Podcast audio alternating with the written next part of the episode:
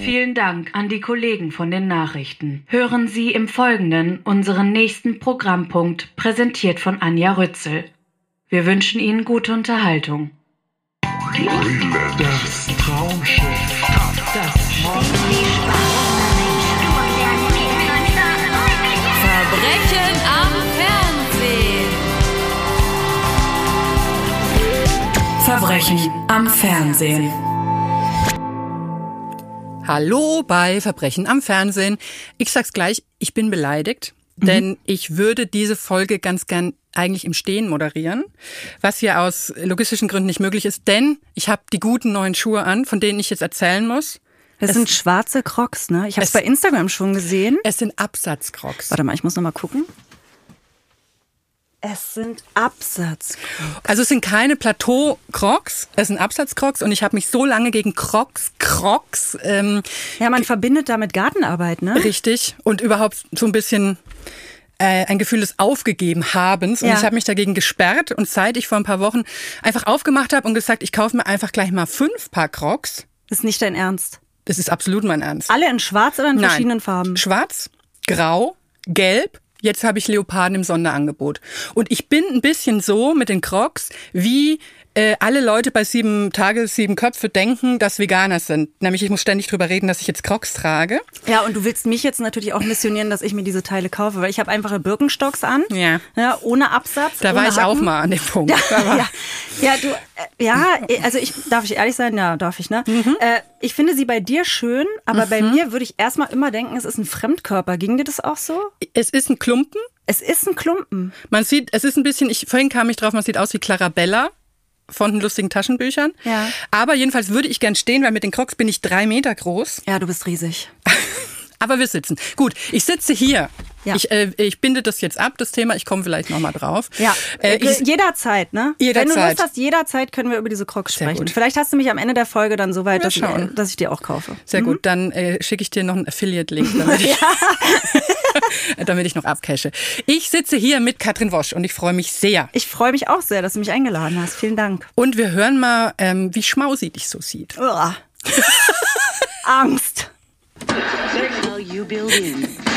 Angst. So, liebe Anja, wer ist heute dein Gast? Katrin Wosch. Und wenn sie eine Fernsehshow wäre, na, kommst du schon drauf?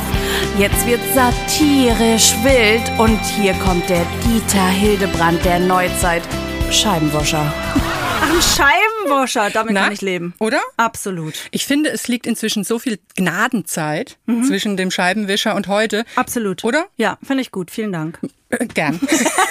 Man sollte nicht dran rühren und sich vielleicht nicht nochmal angucken, sondern das so. Ja. Genau. Du bist Radiomoderatorin. Richtig. Ich moderiere bei Radio 1 vom RBB. Den RBB kennen jetzt mittlerweile alle, ne, weil da äh, gibt's Intendanten, die Massagesitze haben und grüne Wände für 17.000 Euro. Gefällt mir ja, ne? Also ich bin so, glaube ich, so eine spitze Zielgruppe. Ja. Äh, aber ich, ich mag ja auch an Bayern München vor allen Dingen dieses FC Hollywood-artige und für mich ist das auch so Radio Hollywood. Mhm. Also wenn man beim RBB arbeitet, ist es gar nicht Hollywood, kann ich dir sagen. Okay. Äh, genau, da arbeite ich und äh, ich habe einen Podcast Ja. auch bei Studio Womans ab 17. Äh, jeden Tag ab 17 Uhr machen wir zusammen Feierabend. Der, der schöne Feierabendservice. Ja, so ist das. es. Exzellent. Und den hast du zusammen. Mit meinem Mann. Tatsächlich. Also wir Ach, haben uns da auch während der vorkommen. Sendung kennengelernt, vor Ja. äh, 16 oder 17 Jahren mittlerweile und haben uns da lieben gelernt. Das haben wir daran gemerkt, dass wir uns während der Live-Sendung sehr oft gestritten haben. Es waren so komische Dynamiken. Dann sind wir zusammengekommen, dann wurde alles besser und ähm, jetzt haben wir wieder einen Podcast zusammen. Würdest du sagen, es ist eigentlich so ein Rom-Com-Setting gewesen? Weil es ist ja eigentlich, es ist ja so klassische äh, romantische Komödien-Ausgangspunkt, dass man erstmal äh, sich hasst oder, oder nicht hasst vielleicht, aber doch zumindest denkt, meh, und sich so behagt, aber dann. Es gibt doch jetzt auch, habe ich gelernt, äh, seit ich viel, ähm, viel mehr mich in TikTok mit dem Ja. BookTok Genre befasse, Ja. gibt es so auch diesen Büchertopos von so Kitschromanen Enemies to Lovers, habe ich gelernt. Kenne ich gar nicht. Hashtag Anima, äh, Animals to Lovers. Freud. Ähm, äh, nee, äh, Enemies to Lovers. Und das ist ja, würde da ja so reinfallen, so ein bisschen. Mhm. Ja, also wenn ich es mir richtig überlege, kann ich mir gut vorstellen, dass so ein Writers Room zusammensitzt und sagt, da ist dieser Radiomoderator und er ist ein einsamer Wolf, der umherstreicht. und dann kommt sie, die fluffige 25-Jährige aus Sachsen-Anhalt, die nach Berlin zieht und da direkt mitmoderieren darf.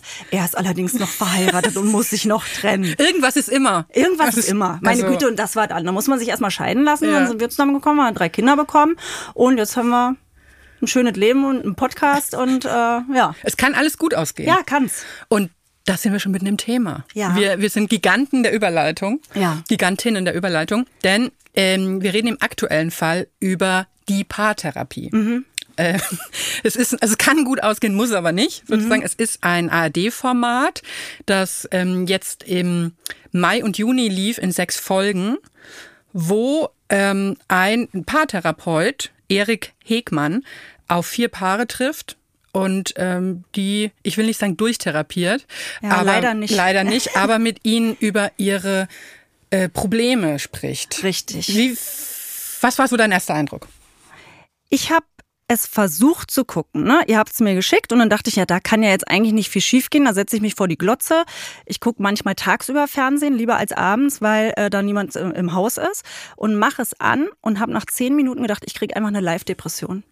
Also ich habe einfach gedacht, das zieht mich so komplett runter, fremden Paaren in ihren Dynamiken zuzuschauen. Dann weint die Frau, dann sitzen sie beim Essen, dann ist da wieder ein Konflikt. Ich habe auch gedacht, ey, das triggert mich so doll, vielleicht auch wegen meinen Eltern. Meine Eltern hatten nicht so eine geile Beziehung, um es mal komisch äh, oder um es mal klar auszudrücken. Und da sah, ich habe mich auf einmal wieder gefühlt, als sitze ich als Kind mit den beiden am Tisch und muss das aushalten, was da so für Spannungen sind. Okay. Habe ich erstmal wieder ausgemacht und da habe ich gedacht, ja gut, das kann ja jetzt auch nicht so schlimm sein. Wieder angemacht und dann habe ich alle Folgen durchgeguckt. Okay. Ja. Also das heißt aber im ersten Moment hat so ein bisschen wie durch, ich Oh. weiß nicht, Osmose oder so, hast Ja. du diese Ja. äh, traurigen Teilchen, die da so Äh. rumschwebten, aufgenommen und dann zu deinen. Ja, so wie war das bei dir?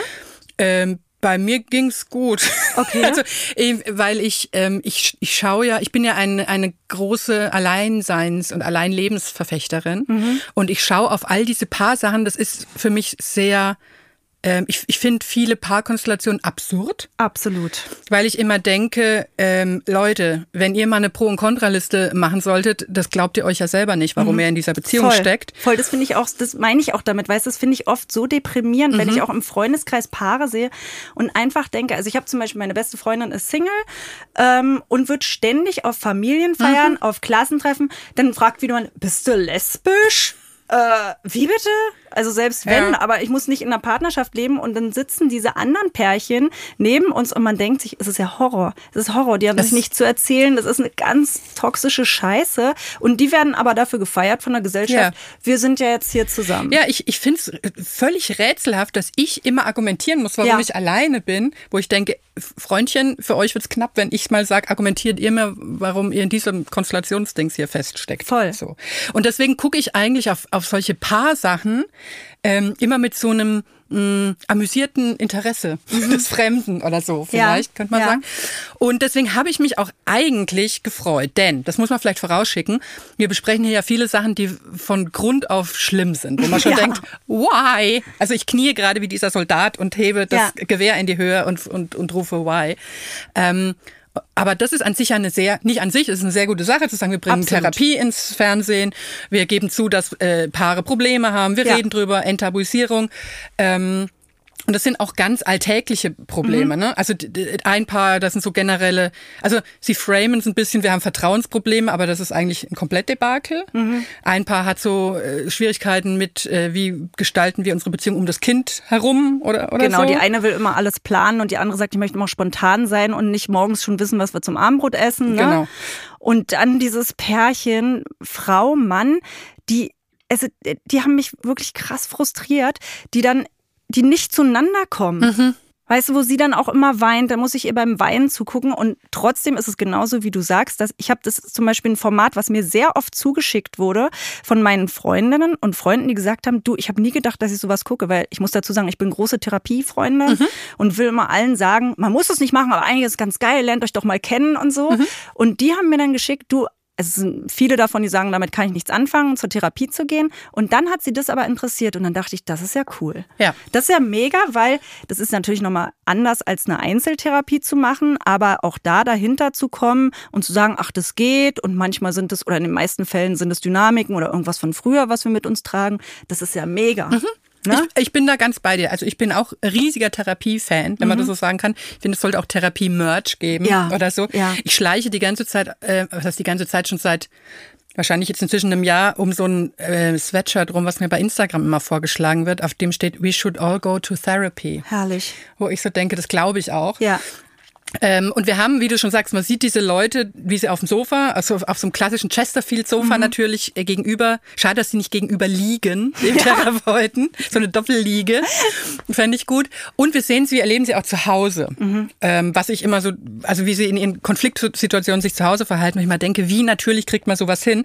Und wie das klingt, hat mein herrliches Burgtheaterensemble Oh, da freue ich mich immer besonders drauf. Ja. hat, äh, hat das mal nachperformt.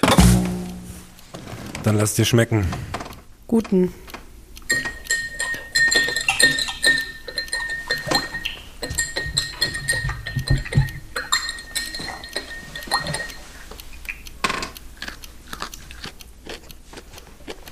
Was ist denn? Schmeckt irgendwie komisch und ganz fad außen. Extrem hart.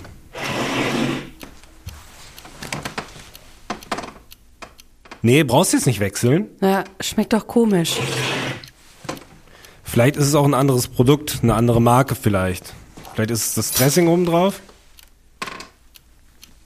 Das ist eine Special-Kollektion. Und deiner, den du jetzt gerade getauscht hast? Das ist Natur.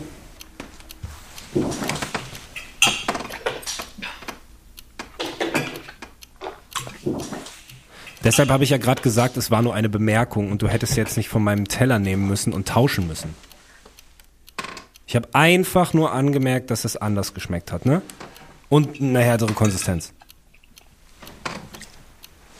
Vor zehn Tagen oder so hatten wir eine Meinungsverschiedenheit. Wir haben gar nicht gestritten. Wir hatten einfach nur eine Meinungsverschiedenheit. Und einer ist beleidigt, der nächste ist wieder beleidigt und äh, dementsprechend haben wir aufgehört zu reden. Also jetzt ist einfach eine kühle Stimmung.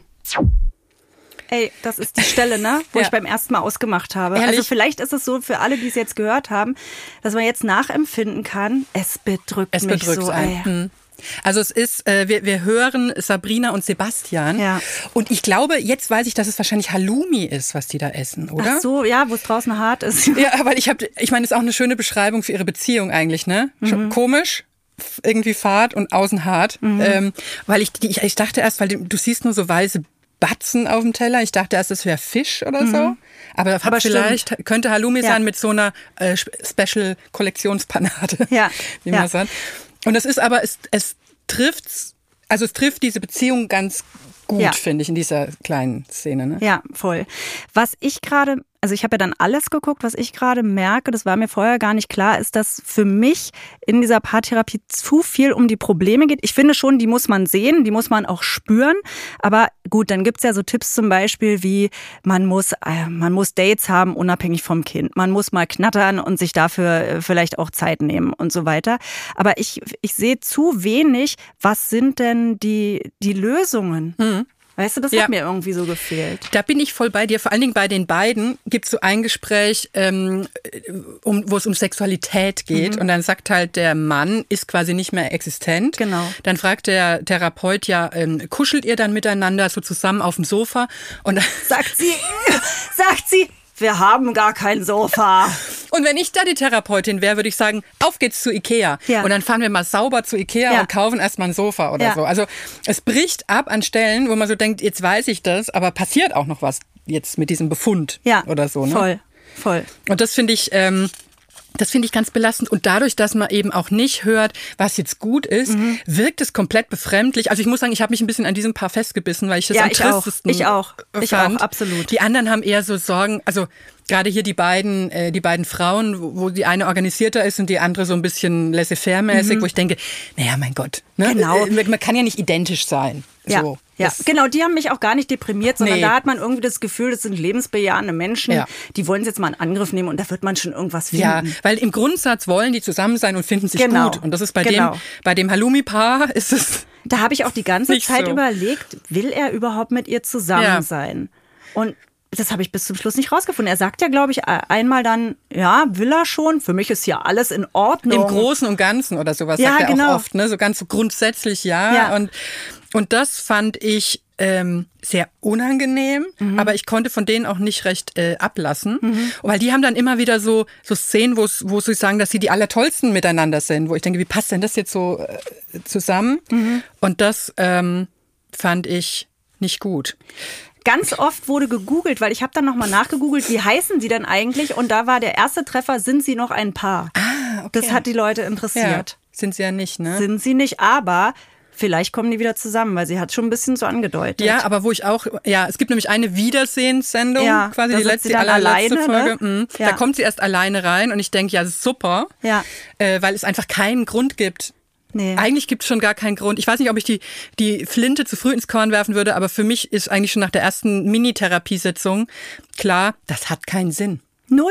Da, da dachte ich lieber einfach mal sagen, Wir gehen jetzt Äh, auseinander. ja, es gibt oder- ja auch Trennungsberatung, ne? Und da habe ich mir hier aufgeschrieben, auf meinem Notizzettel, Trennungsklinik Rützel, Idee, Fragezeichen. Ah, dass man zu dir kommt. Das Das- finde ich gut. Trennungsklinik Rützel, ähm, Schluss mit frustig. Ja, So, ja. ich komme Okay. und sag so, jetzt dividieren wir alles durcheinander. Wem gehört hier äh, welche Küchenware und Ja, so. ja, dass Das man auch ja gar nicht mehr in keinen den alten Traumata irgendwie Nee. Mhm. rumwühlt, sondern man weiß, ich komme jetzt so zu dir oder wir kommen zu dir und da nimmt mich jemand an die Hand und sagt, scheiß doch, hier wird Ja. nicht mehr gearbeitet, Ja. hier wird gar nicht mehr, ihr braucht ja nicht mehr aneinander abarbeiten. Hier, du nimmst die Küche, So. du nimmst das Schlafzimmer, du nimmst Kind eins, du Kind zwei und drei. Tschüss. Es wäre deutlich praxisorientierter und äh, in die Richtung geht auch meine Anklageschrift, Ja. äh, die ich jetzt mal verlesen möchte, ähm, die ich zu diesem Format erstellt habe. Bin gespannt, du. Um zu beschreiben, mit welchem Gefühl mich sechs Folgen Paartherapie hinterlassen, möchte ich einen ehemaligen Chefredakteur von mir zitieren.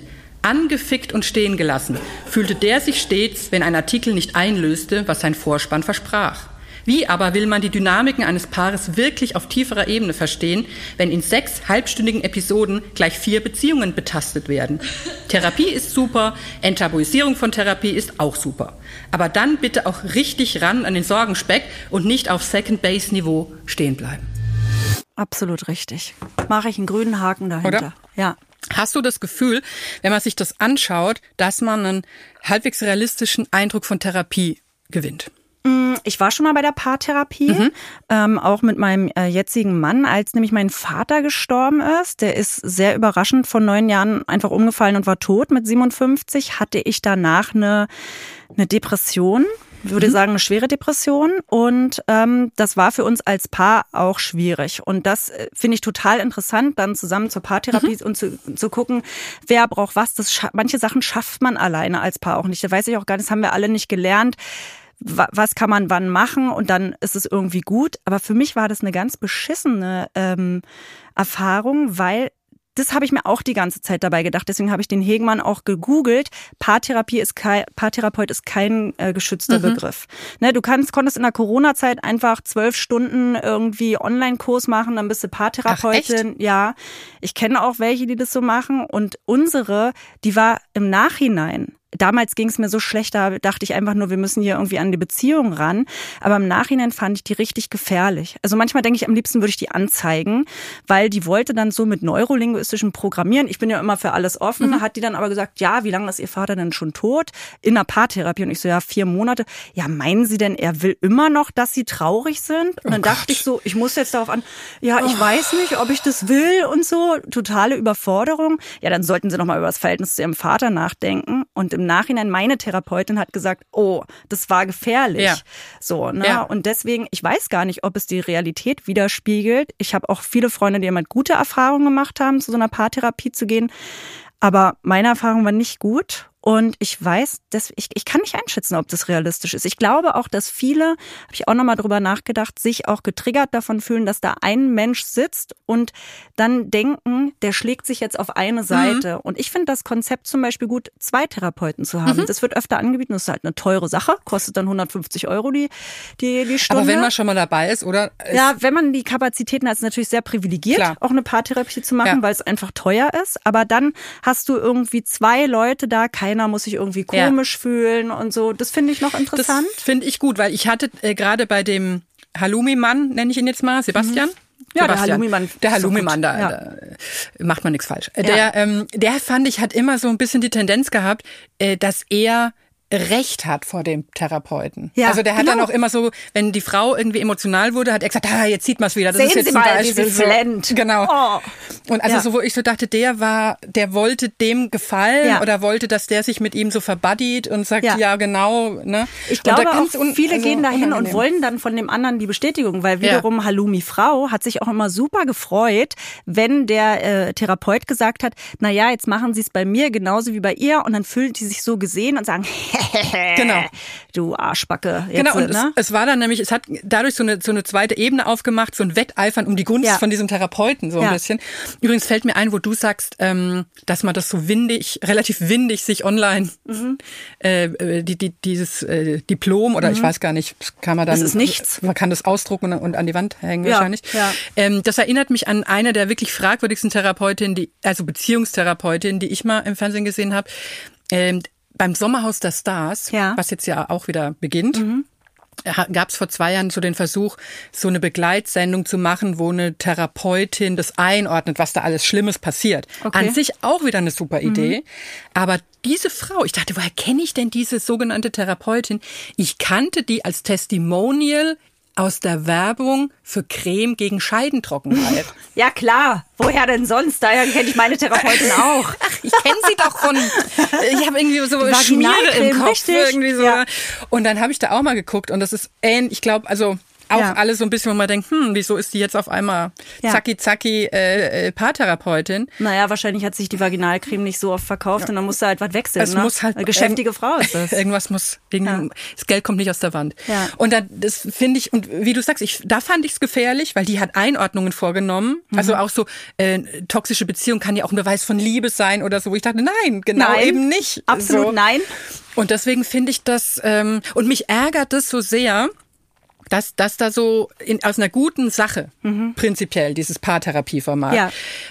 dass es dann so unbefriedigend am Ende ausgeht, weil ich halt denke, damit ist jetzt erstmal diese Idee blockiert, ne? Ja, Also voll. wenn jetzt jemand kommt und sagt, wir könnten noch mal wieder so ein Therapieformat machen und vielleicht die Idee hat zu sagen, wir machen da jetzt nicht sechs Folgen, sondern wir machen da jetzt vielleicht mal 24 Folgen, Mhm. um wirklich die zu begleiten und vielleicht nur zwei Paare, dann heißt ja, haben wir doch schon gemacht und hat nicht so gut funktioniert. ne? Ja. Wissen wir, ob das gut funktioniert Ich hat? weiß es nicht. Nee. Ich habe es nicht nachgeguckt, aber ich befürchte, dass es nicht so gut funktioniert hat, weil mir war das jetzt nicht so präsent, dass es das überhaupt gibt. Okay. Hm. Also deswegen glaube ich, ich hatte nur mal geguckt, ob irgendjemand, äh, ob es Kritiken dazu gab und ich habe glaube ich nur eine gefunden irgendwie. Also es war jetzt nicht so die große Welle, Okay. glaube ich. Also ich, äh, ich versuche mal un ein Urteil Ja. und du sagst, ob es für dich Ja. okay ist. Bewährung. Ja. Oder? Also Ja. Bewährung wäre die zweite Stufe. Ich bin jetzt Ja. ein bisschen streng. Ähm, Nö, aber für finde mich ich nicht, ist dass es, du, oder? Nö. Genau, das fasst ja eigentlich das zusammen, was wir gerade besprochen haben. Ja, weil ich denke, wenn man so ein Thema als ja am Ende auch Unterhaltungsangebot im Fernsehen hat, Information, aber auch Unterhaltung, dann muss es alles sitzen. Ja. Ja, man hat da so eine Pflicht auch dafür, ne? Das ist äh, das ist hier kein äh, Philippans. Mhm. So, Gut. top. äh, du hast was mitgebracht, in dem es auch um ein Paar geht. Ja. Tatsächlich. Also es, es, es fügt sich ein nicht gewollter oder Ja. nicht beabsichtigter oder, oder Ja. Faden. Und zwar geht's um äh, Bushido Mhm. und Anna-Maria Verchichi, seine Frau.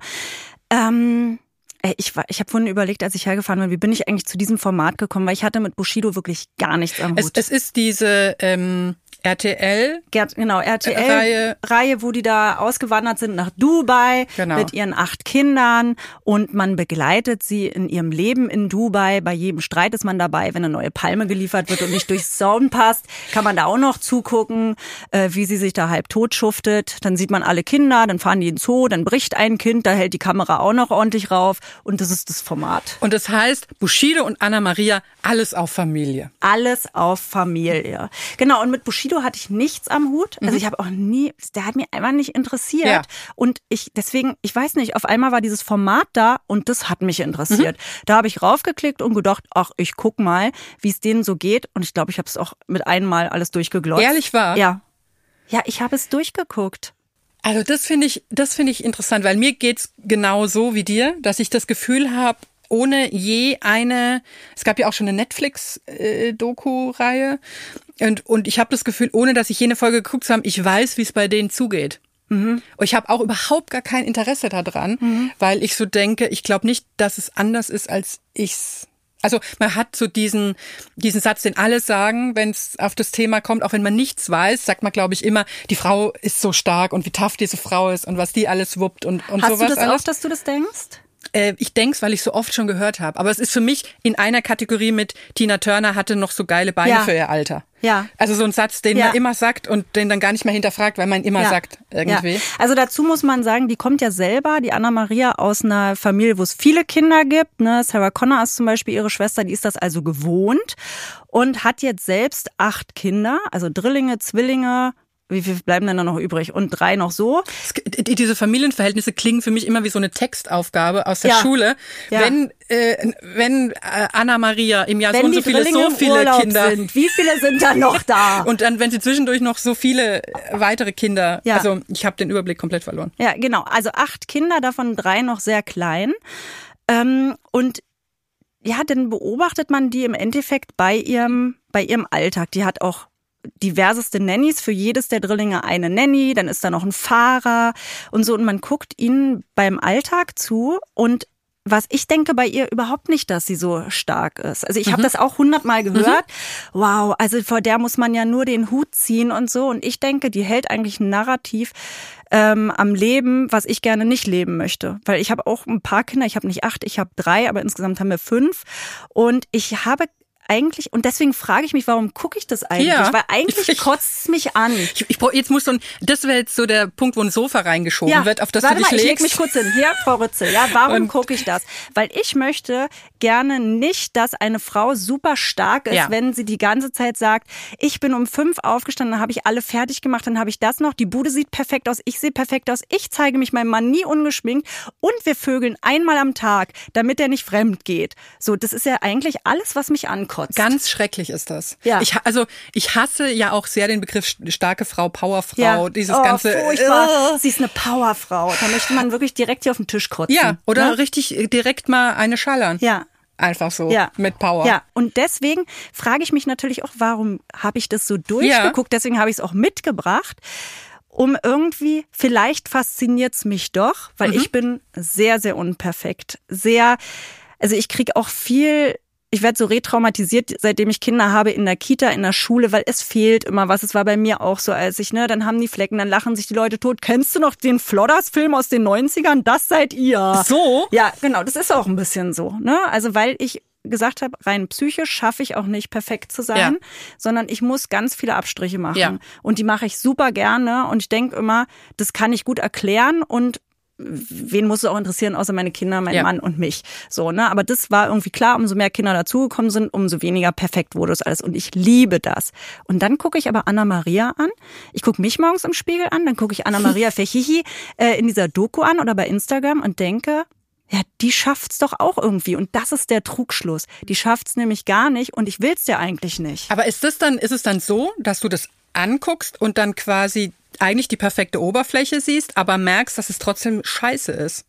Also nicht scheiße, die haben jetzt kein, das, ihr Leben ist nicht genau, scheiße, die- es ist aber es ist natürlich, wer will ja nicht dieses Leben Nee, haben. nee. Unter gar keinen Umständen. Unter keinen Umständen möchte ich mit Bushido und acht Kindern in, in Dubai sitzen. Nichts davon, mit ehrlich minder gesagt. bezahlten Inderinnen und äh, ne, die da irgendwie für 12 Euro meine Mates sind und nachts aufstehen für zu meinen Kindern. Auf keinen Ja. Fall Und möchte ich das. was mich ja, ich sag dir das Einzige, was ich wusste. Also ich habe, äh, ja, als ich wusste, Ja. du bringst es mit, habe ich so ein bisschen reingeguckt und dachte, ah, das wusste ich. Sie haben ja ihren Bernhardiner mit nach Dubai genommen. Ja, wie heißt denn der nochmal? Jetzt heißt er Pudding. Ja. Er hieß früher Putin. Putin? Sie haben ihn umbenannt. so Das viel wusste ich Anstand dann doch. Sie haben ihn umbenannt, als quasi hier der Angriffskrieg Ah, ja. ja. begann. Moment mal, äh, du hörst ab heute auf den Namen Pudding. Putin. Und ich finde Pudding einen guten Namen für Ich auch. Mhm. Bernhardiner. Aber ein Bernhardiner in Dubai, ein großer, schwerer Hund mit, Mit viel Fell. Fell. Bei diesen, das ist einfach, nein. ja. Nein, Ja. geht nicht. Alles in Dubai ist nein, dahin zu ziehen, Und, ne? und alleine einen Hund Putin zu nennen als Witz, Ja. Da weiß ich ja schon alles. Ist ja immer meine große These. Ah, Äh, wenn man guckt, wie Leute mit ihren Hunden sind, Mhm. in solchen Details, dann weiß man im Prinzip schon 80 Prozent. Okay. So. Ähm, und da trifft es wieder für mich völlig zu, wo ich dachte, ah, Hundewissen kann ich aufrufen. Äh, viel mehr weiß ich äh, nicht über die. Und ähm, Wie hast du es dann geguckt jetzt, wenn du sagst, du hast es vorher Ja. nicht geguckt, so ein bisschen jetzt durch mich? Genau. Wir haben uns ja auf eine Folge Genau. geeinigt, ne? Ich hab- die Halloween-Folge. Ich habe mit der Halloween-Folge, ist Folge drei, glaube Ja. ich, äh, äh, angefangen und konnte dann nicht weitergucken, weil weil es mich so wild gemacht hat, wie ähm, wie schlecht und wie wie wie affirm rein affirmativ diese sogenannte Doku ist, Mhm. weil sie sind da zu Gast auf der Halloween-Party von Prinz, Prinz Markus, Markus. einer der Top drei schlimmsten Personen weltweit, Ja. würde ich momentan so sagen. Also die Liste wechselt ja täglich, aber für mich ist der weit oben. Für mich auch. Also das ist so ein, ich, ich finde, wenn ich sein Gesicht sehe, dann spüre ich, der ist gefährlich. Ja. Also ähm, zu, zur Einordnung, man, man kann ihn kennen äh, äh, als den Typen, der es geschafft hat, Promis unter Palmen abgesetzt zu kriegen durch seine homophoben Ah ja, Auswürfe. stimmt. Du hast recht, ja. Und äh, das war ja vorher schon eine schlimme Staffel hier mit Desiree Nick und Mhm. äh, Claudia Obert und so, aber er war noch schlimmer, was man erstmal schaffen muss, und hat das Format quasi versenkt und hatte danach auch mehrere homophobe Komplettausbrüche Mhm. und ist ein großer Tierschinder und Tierquäler. Der ist ja auch nur so reich, weil er mehrere Bordelle hat. Ja. Und ich glaube, bei Kurt Krömer, bei Chick Krömer hat er dann mal gesagt, ich habe 100 Frauen, die für mich arbeiten. Und da weiß man schon, der Aber ist wie Kotze ja. in Tüten. Da darf man auch nicht hingehen Nein. auf so eine Party. Und, äh, und diese Party, äh, also auch, sie gehen dann auf diese Party, weil die Anna Maria da so gerne hin möchte. Ja. Bushido ist eher, Bushido ist eher so wie ich und bleibt gern mal daheim. Ja. Glaub Ja. ich. Und er muss da aber hin, weil er socialisen muss. Sie zwingt ihn dazu und sagt, dann ist er auch glücklich letztendlich. Auch das finde ich echt schwierig. Mhm. Ja, voll. Ähm, Und dann zwängt er sich in so ein Kostüm rein, ein Monsterkostüm, in dem er nicht gehen kann und sitzt eigentlich die ganze Zeit nur verblödet in der Ecke, will nach Hause. So in halb liegender Position, weil ich glaube, Ja. das ist die einzige Position, wie er sich lagern kann. Und wir sehen aber in dieser Doku die ganze Zeit, wie Prinz Markus feiert und tanzt wieder Lump am Stecken Ja. und grimassiert und hier mit Feuer und, und wird total verherrlicht. Und das war ja die Party, äh, wo hinterher quasi äh, Kritik aufkam, weil er da hatte da auch Pferde und hat da quasi ein Feuerwerk abgefackelt und hier Raketen und Kanonen und die Pferde hat er gezwungen, daneben zu stehen, damit es schöne Bilder gibt. Und die hatten natürlich als Fluchttiere panische Angst, sind richtig in Panik geraten. Und, und das ist dann, und wenn ich aber nur, wenn ich weiß, es war diese Party, weil das haben dann alle Trottel, die da waren, alle berühmt natürlich in den Stories gepostet, vollkommen verblödet. Ähm, und, und dann sehe ich aber, wie diese Party als toll dargestellt wird und wie Bushido dann auch sagt, wie gut er sich amüsiert hat. Ich, denke, Ja. hm, Ja. das sah nicht hundertprozentig so aus. Dann kann ich den Rest von der Doku, also dass das immer geschönt ist, so eine Celebrity äh, Entertainment Doku Dings, ist ja klar. Aber das war mir zu drastisch. Okay, hast du das Video von diesem Prinz Markus jetzt gesehen, was letzte Woche, glaube ich, rumgegangen Ja. ist? Um das mal zu erklären, da war er auch in seinem Garten, der hat ja auch, der hat ja einen Privatzoo da Ja, für sein, sein Kind, ne? Affen weiße und Löwen alles, mm. und eben auch eine große Schildkröte, die da im Garten ist und er ist angesoffen mit seinem Bier und schießt einen Ball auf diese Schildkröte und sagt ja irgendwie, wir spielen jetzt auf Schildkröten schießen und schießt da volle Kanne drauf, die erschreckt sich, Mhm. die zieht alles ein und es war so schrecklich und da auch, auch da weißt du wieder, ich meine, wer so mit, Men mit Tieren umgeht, ne, also Ja. mit Lebewesen umgeht, der ist halt einfach ein gefährlicher Ist er. Mensch. Weil er sich jetzt auch in der Folge daran weidet, dass er natürlich irgendwie Gegenwind Mhm. gekriegt hat. Und ich muss sagen, es geht nicht. Dieser Mann darf nicht vorkommen im Fernsehen. Nee. Und er darf nicht in so einer Doku vorkommen und nicht als glamouröser Gastgeber. Und ähm, eigentlich die, fast die komplette Gästeliste von dieser Party, würde ich sagen, dürfte nicht mehr vorkommen. Ich habe nur ein, ein Zitat noch rausgesucht von Ina Aogo, Ina, ja. eine äh, Qualitätsspielerfrau, sage ich einfach Ja. mal, die, die selbst ja Pferde hat oder ein Pferd oder Pferde. Und die hinterher gesagt hat, weil die hat auch äh, heiter gepostet, wie sie Pferde da ausrasten vor dem Feuerwerk. Und was kann ich dafür, dass ich auf einer Party bin, wo dann Pferde da reinkommen? Kann ich doch nichts dafür. Und natürlich filme ich das, weil es einfach spektakulär aussah. Ah ja, gut. Ach, dann Ina. Dann geht's, Ja, ne? dann geht's, Und ja. deswegen, und, und, ah, ja. Und ich glaube, das war nicht die einzige Gelegenheit, wo, wo Bushidos hier bei dem mit abkumpeln. Ich glaube, die sah man häufiger auch mal in anderen Festivitäten oder so mit auf dem Sofa. Ja, ja, genau. Das ist für die sehr normal bei Ja. Prinz Markus Abzängen. Ja. Die da jetzt in Dubai wohnen, die sich da zusammentreffen, die sind automatisch dann auch alle befreundet Ja. und gehen in den Malls zusammen essen und so. Und dann gehen sie natürlich auch alle, weil das da so ist, in die Wüste zum Laternenumzug und zu Prinz Markus Halloween Party, weil Ja. der macht ja die hier für die Absolut. Deutschen. Äh, Gibt, ist sonst nichts. Nee. Und, und das, also das wäre jetzt wieder, um den Bogen zurückzuschlagen, halt die Frage, ne? Ob du es deswegen, ob es deswegen quasi so eine Erleichterungsleistung vielleicht sogar ist. Oder so, wenn du sagst, bei denen funktioniert alles perfekt. Mhm. Äh, die, die Anna-Maria äh, kriegt ein Kind und ist am nächsten Tag wieder Ja. Bikini-Model Ja. und so. Das ist alles äh, gar kein Ding.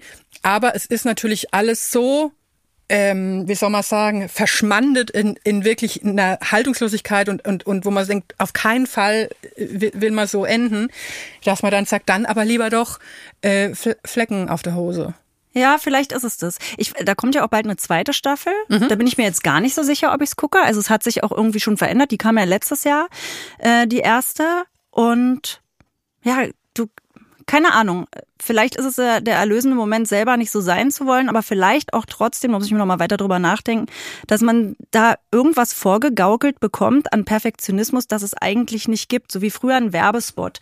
So, ne, wo man einfach dachte, das, das kann man nicht so leben, aber du siehst es da und manchmal braucht man das vielleicht auch, keine Ahnung. Ja. Ich habe so ein bisschen Gefühl, dass ähm, ich habe jetzt ja nur diese eine Folge ge- geguckt und habe nichts gelernt, was ich nicht schon gewusst oder geahnt hätte über die. Ähm, hast du das Gefühl, dass, dass da überhaupt noch was zu erzählen ist? Nee, die erzählen einfach ihren Alltag weiter. Also die machen dann, da wird's jetzt so sein, sie hatte eine Fehlgeburt, dabei wurde sie jetzt gefilmt, das hat sie dann bei Instagram auch gesagt. Ne? Man ist so in dieser, in dem Drama dann ganz oft auch dabei. Dann gibt's Rückblicke, wie Bushido sagt, mein Vater war so, ich bin jetzt so, der hat ja auch Therapien gemacht, sagt er, und wir haben uns verändert. Dann wird ja immer wieder gespielt, dass sie alles macht und er liegt irgendwo auf dem Boot oder am Strand und frisst Melone. Dann sagt sie, ich mache ja alles. Nee, es wird einfach so weitergehen. Ja. Wie, ein- wie GZSZ. Es wird, Ja. ne? Ja, Also ich glaube, ja. es muss weg. Es muss weg. Also ich, äh, die Ja. gute alte Kontaktschuld, hier würde ich, hier würde ich so gerne mal reaktivieren Mhm. und sagen, wer, wer sich mit Prinz Markus, allein das, es ist jetzt vielleicht wirklich nur eine Folge von, ich weiß nicht wie vielen, aber alleine das, es geht überhaupt gar nicht. Nee, und Bushido ist ja auch so ein, da musste ich jetzt auch dran denken, wir hatten äh, bei Ab 17 in unserem Podcast, haben wir freitags immer Gäste und da war Visavi zu Gast. Und Visavi hat ja alle Rapper dieser Welt schon interviewt und da hat sie sehr eindrücklich erzählt von ihrer Erfahrung mit Bushido und wie der sie dann in so bedroht hat und in Songtexten verwurstet hat und so. Also wirklich richtig schrecklich. Ja. Und dann denke ich, und der kann sich jetzt da so reinwaschen, ne, weil er acht Kinder hat und, und eine Frau, die den toll findet und dann irgendwie vorgesagte Texte in die Kamera spricht. Das gönne ich dem irgendwie auch nicht. Ja. Also wenn es bei dir jetzt irgendwie ein, wie auch immer, geartetes, kathartisches Gefühl ausgelöst hat, hat sein Zweck erfüllt. Ja. Aber jetzt sage ich weg mit Schaden. Ja. Oder? Ja, Und weg. insofern würde ich sagen, Prompt Knast. Und tschüss. Und tschüss. Übrigens muss ich mich kurz äh, entschuldigen für, für äh, den, das Hämmerchen, das immer kommt in den Urteilen, weil mir hat eine Hörerin, ich glaube, es war eine Hörerin, Hörer, Hörerin, ich glaube Hörerin geschrieben, äh, dass sie das leider nicht hören kann, den Podcast, weil ihr Hund immer Angst hat, weil er denkt, es donnert. Oh. Und das trifft mich natürlich bis Ja. ins Mark. Ja. Äh, aber Über Kopfhörer. ja, Kopfhörer ist eine Idee. Mhm. Oder wenn er schläft, im anderen Zimmer ist. Ja. Ne? So wie man bei Kindern auch, damit die nicht aufwacht, dass man ganz schnell, ich schließe die Tür ab und dann lege ich mich auf den Badvorleger manchmal zum Podcast hören. Wirklich? Ja, damit ich meine Ruhe hab. Dann denken die alle, wie lange ist Mutti eigentlich auf Klo? Ey, oh, die Arme. Rollst du dich dann so donutartig, donutartig den- ja. zusammen oder mehr Nö, so Ich ausgestreckt? ausgestreckt. Ich habe einen riesen Badvorleger und da habe ich dann meine Ruhe. Das könnte ich ihr empfehlen. Das wäre was. Oder wir überlegen, ob, ob ich immer vorher sage, Achtung, Hämmerchen. Und dann Ja. kann sie dem Hund schnell die Ohren zuhalten. Auch gut. Auch gut. Oder so. Gibt es Oropax für Hunde? Es gibt tatsächlich so Kopfhörer, also Ja. so richtige, ähm, so richtige Brummer-Kopfhörer, Mhm. äh, die angeblich helfen sollen gegen Silvesterböllerei und sowas. Mhm. Da bin ich extrem im Thema. Alles, was so Silvesterpanik angeht, aber das, äh, die wenigsten Hunde haben eine, eine Kopfform, wo das sitzt. Ja, die wollen es doch nicht Die aufhaben, wollen es auch oder? nicht aufhaben. Nee. nee. Also, äh, das waren jetzt sehr gute Tipps. Es ist ein Service-Podcast am Ende. Ist es. Ist es. Und da kommen, kommen wir ganz automatisch in unseren Cold Case. Ja. Wir bleiben beim Thema. Ja. Es handelt sich um das Format Die strengsten Eltern der Welt. Ja. RTL 2 macht unser Leben wie immer schöner. Es ist ein Format aus dem Jahre 2009, habe ich mich nochmal belesen. Ich kannte es gar nicht. Ah, sehr gut. Null. Wusste nicht, worauf ich mich einlasse. Dann hast du mir einen Link geschickt, dann habe ich raufgeklickt und dann, ja, es war wie ein Fiebertraum. Also ich bin dran geblieben. Ja. Ne? Also es ist das Prinzip erklärt sich eigentlich ganz schnell. Es sind ähm, Kinder, die ihren Eltern, nee, wie, wie soll man das jetzt sagen? Ich will nicht sagen, ihren Eltern Probleme machen. In dem Fall ja auch nur ihren alleinerziehenden Müttern, Genau. die Ähm, abgebildet werden. also es, es gibt äh, Probleme mit den Kindern. Ja, und die Kinder sind so in der Pupa. Genau. Sag mal Pupa. Na, meine äh, Patentochter, die war zehn, da hat sie zu mir gesagt, Tante Thymi, ich war immer Tante Thymi, Tante Thymi, ich bin in der Puba, nicht ansprechen. Ich sag, was denn die Puba? Ja, die Pubertät. Aber das, ge- gedacht. das gefällt mir ja, ja gut. ist so eine Puba. Ich liebe das. Also weil ich ähm, manchmal gerate ich, obwohl ohne dass ich es will, in so Elternforen. Gott, ich habe zehn WhatsApp-Gruppen, Hilfe. So scheiße. Und da gibt's ja auch so Fachbegriffe. ja. Ich, ich wusste zum Beispiel auch nicht, dass man Bauchzwerg sagt. Ey, ja, der das sagt man auch nicht. Das sagt man nicht. Meinst du, ich habe gesagt, ich habe einen kleinen Bauchzwerg in mir drin? Meine Tochter ist jetzt in die erste Klasse gekommen und da kommt eine Mutter mit ihrer Tochter immer und die nennt sie Ruffi Puffi Hasenschnuffi. Und dann dachte ich erst, wo sind die anderen beiden Kinder? Weil eins muss ja Ruffi, eins Puffi, eins Hasenschnuffi sein. Aber es ist alle und vor den anderen Kindern. Und da weißt Oh du schon. Ruffi Puff- Puffi Hasenschnuffi wird große Probleme bekommen. Auch da wieder Therapie. Wir lieben sie. ähm, das ist krass. Ja. Weil ich, ich vermeide schon Juri, also mein Hund vor anderen Hunden, Juribert, Schluribert, Schlurikowski zu nennen. Ja, ich sag, weil mach sowas auch, dann alleine zu Hause. Ne? Dann man, Alleine man kommt zu da Hause, mal hin. Das aber nicht ich vor den anderen. Nein, nein. Wie sind wir darauf gekommen? Der Bauchzwerg, Elternforen. Pu, pu, pu, pu, Pupa, Pupa. sag ich Ah ja, fränkisch, äh, as hell.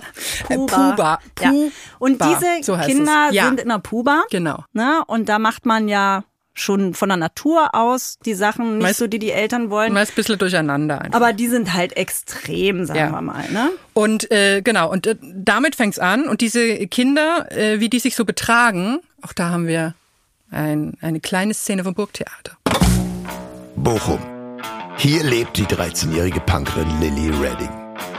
Ohne Grenzen, ohne Regeln. Rauchen, saufen, Schule schwänzen.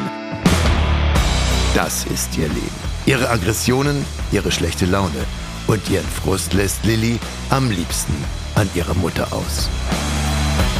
Ruchst du schon wieder? Was heißt hier schon wieder? Wir haben doch gesagt, kein Rochen im Zimmer. Hallo, das ist mein Zimmer, nicht deins. Ja, trotzdem, du sollst überhaupt nicht ja nicht Also, rochen. ist mir scheißegal, Alter. Mach die Zigarette aus. Nein, kannst du vergessen. Mach aus. Nein. Komm. Ja. Das kannst du sowas von haken, ey. Lilly, ich möchte nicht, dass du hier oben Ist rauchst. mir doch scheißegal, was deine Meinung ist. Geh doch sterben, Mann. Mann, du bist erst 13, du hast überhaupt nicht zu rauchen. Ey, du kotzt mich so an, ey. Du pisst mich einfach nur an, weil du so eine Schlampe bist, Mann. Lilly, mach die Zigarette aus. Ey, hallo, nicht an die Mö... Bist du irre?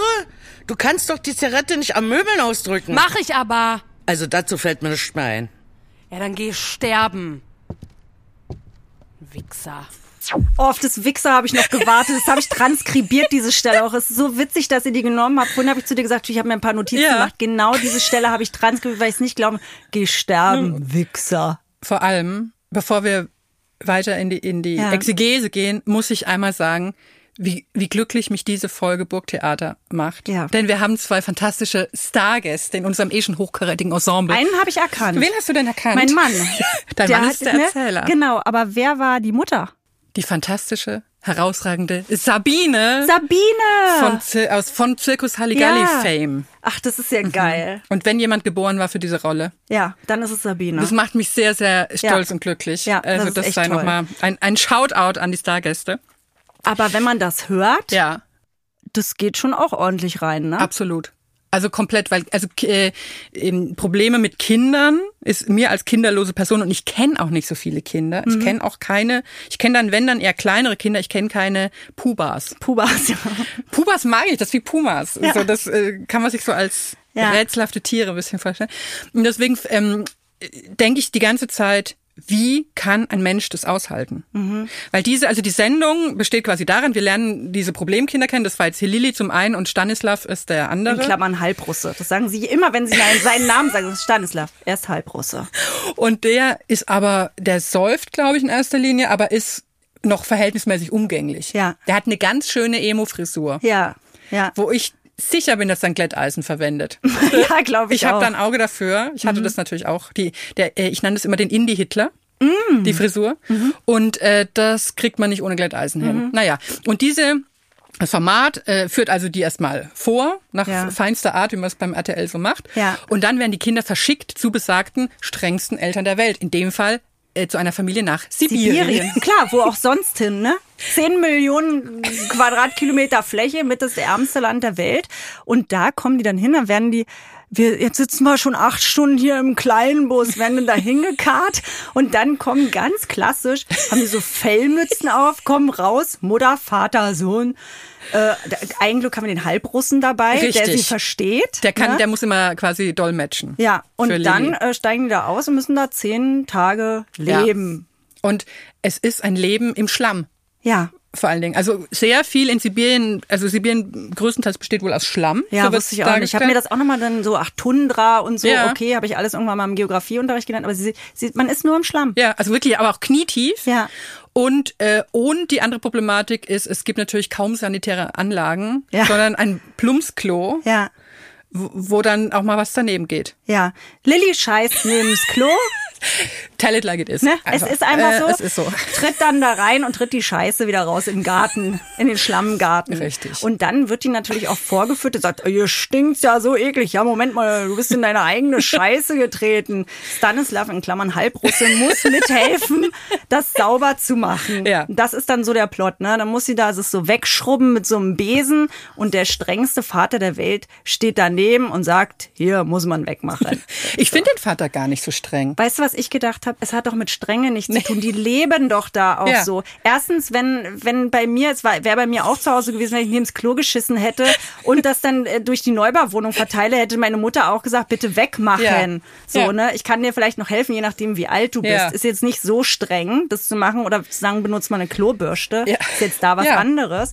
Aber ich meine, die leben ja auch in großer Armut da, Absolut. ne? Die müssen auch äh, hier Feuerholz äh, Genau, irgendwie die müssen, machen da, die machen nicht eine Heizung an, sondern die müssen das, die müssen sehr viel tun, was wir nicht tun müssen. Die müssen ihr Essen besorgen. Da ist auch nicht ein Konsum oder ein Rewe, Ja. äh, wo man irgendwie bezahlen kann, sondern die müssen Tauschhandel machen, die müssen Fische fangen und so. Die sind nicht streng, sondern die sind halt sehr arm und müssen so leben und da müssen bestimmte Sachen getan werden. Es ist einfach relativ, na, nicht relativ, es ist plausibel. Absolut. So, wo ich so denke, wie soll es denn gehen? Ja, so. absolut.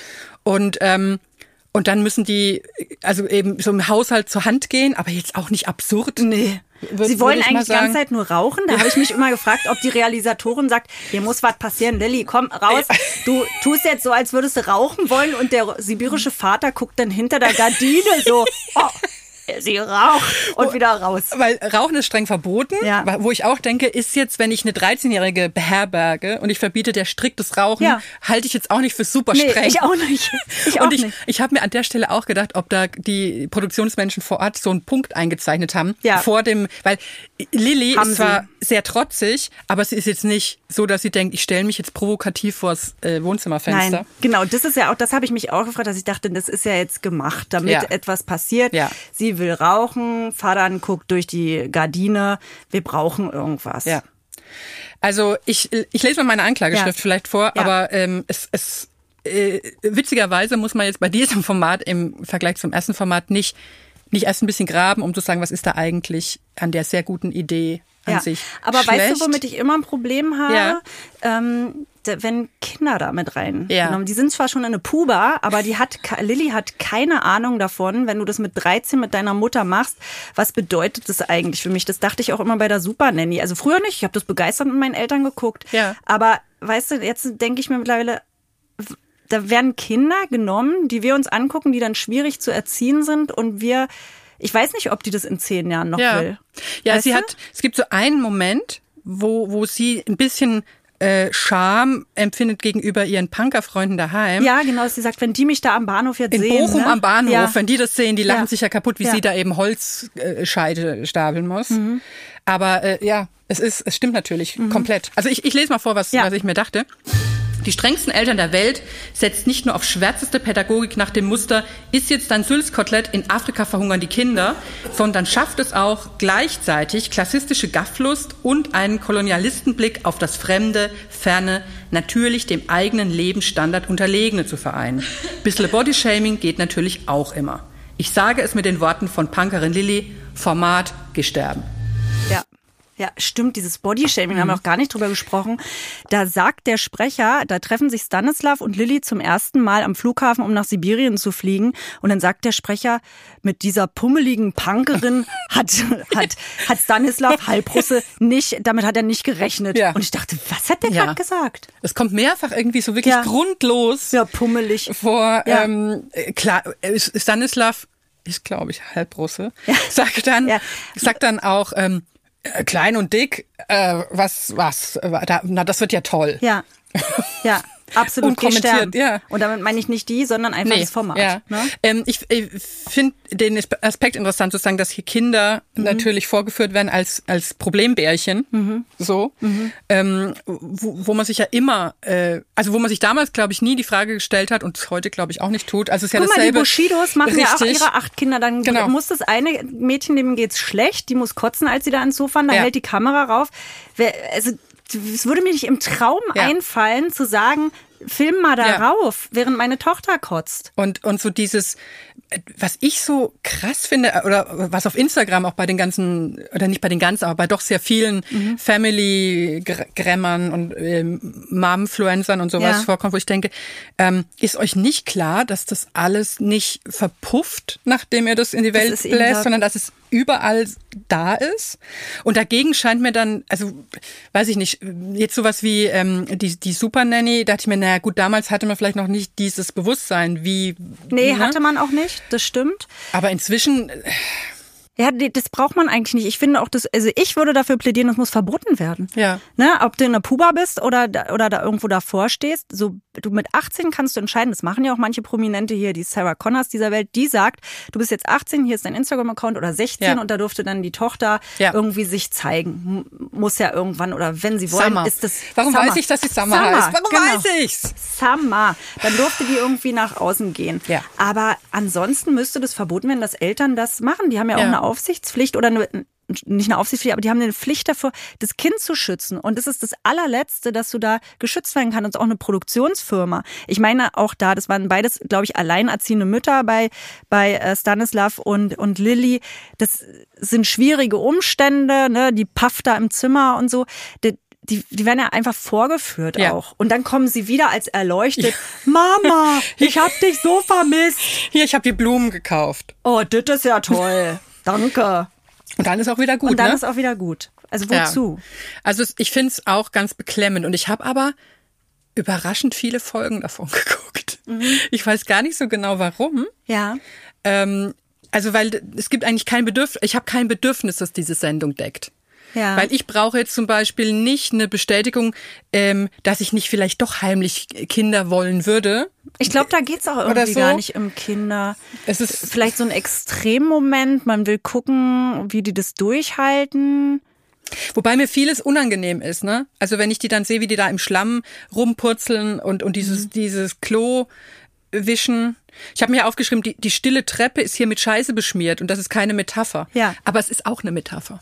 Beides. Also es ist so, Mhm. äh, das ist, also eigentlich ist mir die Sendung grundunangenehm, aber es gab so eine Zeit in meinem Leben, da habe ich die doch irgendwie öfter mal geguckt. Jetzt erscheint Verstehe ich. mir, Ich habe das ja auch, ich habe auch Ja. gesagt, es war wie ein Fiebertraum, ich Ja. habe das durchgeguckt und ich kann dir nicht sagen, dass wenn mir das jetzt wieder angeboten wird bei YouTube, dass ich da sage, oh nee, das ja gut, vielleicht gucke ich es mir an. Eher Ja. noch als Bushido. Eher noch als Bushido, Ja. komischerweise, ne? Ja.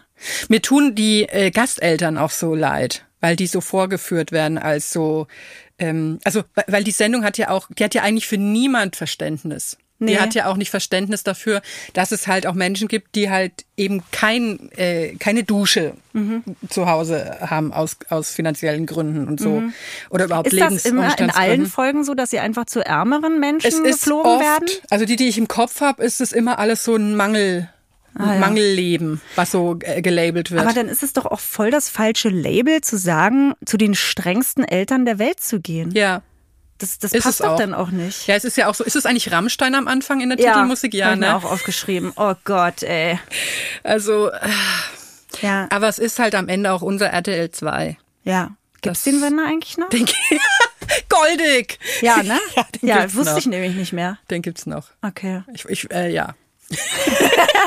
Aber das, ach, es, äh, das rührt mein Herz. Die Möglichkeit einer, einer Abschaffung von der. Ja, ich muss ja sagen, ähm, ich, ich weiß nicht, ob du zufällig das Format kennst, Train Your Baby Like a Dog. No. Das gibt's leider nicht mehr online. Das hätten wir dir nämlich eigentlich ganz gerne serviert. Das äh, ist ein englisches Format, das es dann kurzzeitig auch in Deutschland gab, wo wirklich ähm, quasi so Hunde, Hunde, Tiertrainer-Experten Ja. in so Familie, in eine Familie kommen und dann, äh, Moment, sind die wirklich? Doch, ich glaube, das sind Hundetrainer-Experten, weil die können sehr gut dieses Klicker-Training. Was also ist das? Klickertraining ist ähm, so eine Art, quasi deinen Hund zu erziehen oder dem Dinge beizubringen, indem du quasi so einen Klicker hast, der wirklich so klick, klick macht, so ein kleines Gerätchen. Mhm. Und, ähm, und immer, du lädst diesen Klicker quasi positiv auf und gibst ihm immer ein Leckerli, wenn, wenn er das Okay. Mhm. Klickern hört. Und wenn er dann kapiert hat, okay, Klickern ist was Gutes, dann ähm, kannst du quasi, wenn ich jetzt dem Hund beibringen will, Pfötchen geben. Mhm. Also, dann mache ich immer, wenn er das schafft, das Pfötchen zu geben, klicker ich und gebe ihm ein Leckerli, weil, weil man mit dem Klickern schneller das gewünschte Verhalten bestätigen kann, als bis ich man lobt vielleicht dann manchmal zu schnell und das muss beim Hund ja ganz kurz hintereinander kommen, Ja. dass er es verknüpfen kann. Okay. Wie gut ich das Wieder jetzt erklärt habe, oder? Ja. Wahnsinn. Es ist Jetzt ein Service-Podcast. und Klicker. Und, und die haben so ein Kleinkind geklickert. Also äh, das Kind hat, glaube ich, immer geschrien und wollte nicht auf seiner Decke liegen. Nicht wie du auf deinem schönen Badvollleger. wollte es nicht auf seiner Liegedecke irgendwie bleiben. Und wenn es dann geblieben ist, dann wurde geklickert und es hat, glaube ich, eine Himbeere oder sowas gekriegt. Kein Schmacko. Also kein äh, Hunde. Dings. Und ich fand es, ich, ich war fassungslos, muss ich sagen. Obwohl ich schon manchmal so Parallelen sehe. Gibt es ja auch, In- ne? in der- ist ja ne? auch nicht schlimm, aber ja, oh, da müsste ich mich jetzt wirklich tief mit beschäftigen, ob ich meine Kinder klickern würde. Du, alles, was hilft. Alles, Am was Ende hilft. vielleicht auch so, ne? Also weil ich ja immer auch so denke, ich sehe ich sehe das dann immer, wenn wenn man so dieses Elternshaming betreibt oder vor allen Dingen ja Müttershaming oft, glaube ich, ne? Und sagt, äh, wenn wenn ich mich jetzt äußern würde darüber, deswegen ich denke immer am ehesten äh, verstehe ich in dem Format noch die Mutter von Lilly, vor allen Dingen, die nicht mehr ein noch aus wusste. Ja, ja genau, Und die dann- war in Not. Und dann halt dachte, naja gut, wenn es der RTL vielleicht, RTL 2 vielleicht richten kann. Ja. Das ist so die, die einzige, wo ich vielleicht noch sagen Das kann. sind wie diese Restaurants, wo dann der verblödete Frank Rosinen hinfährt, die dann denken, jetzt werden sie gerettet, Ja. die auch in Not sind, weil nach Wandlitz, Nähe von Berlin, niemand den Weg findet und weil ihr Essen einfach zum Kotzen schmeckt.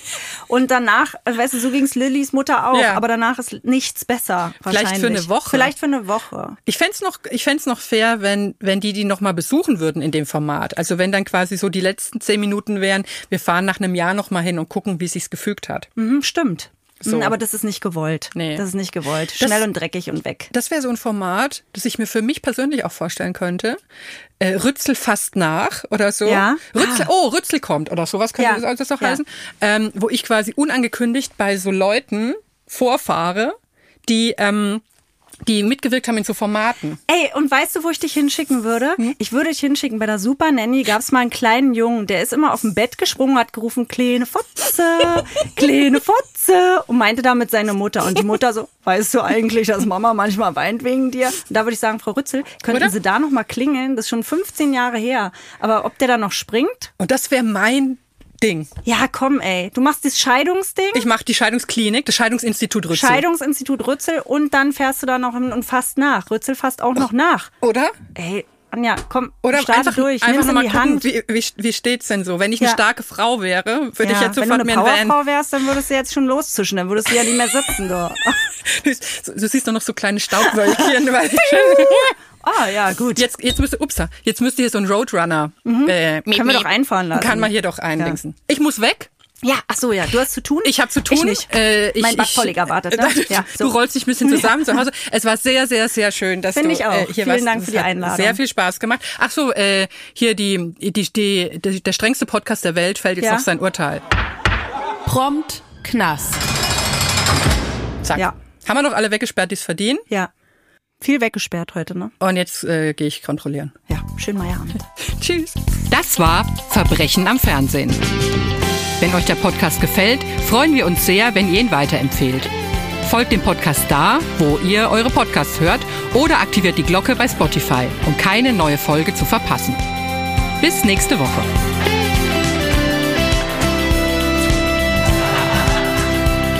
Verbrechen am Fernsehen ist ein Studio Bummens Original. Creative Producerin Inga Wessling.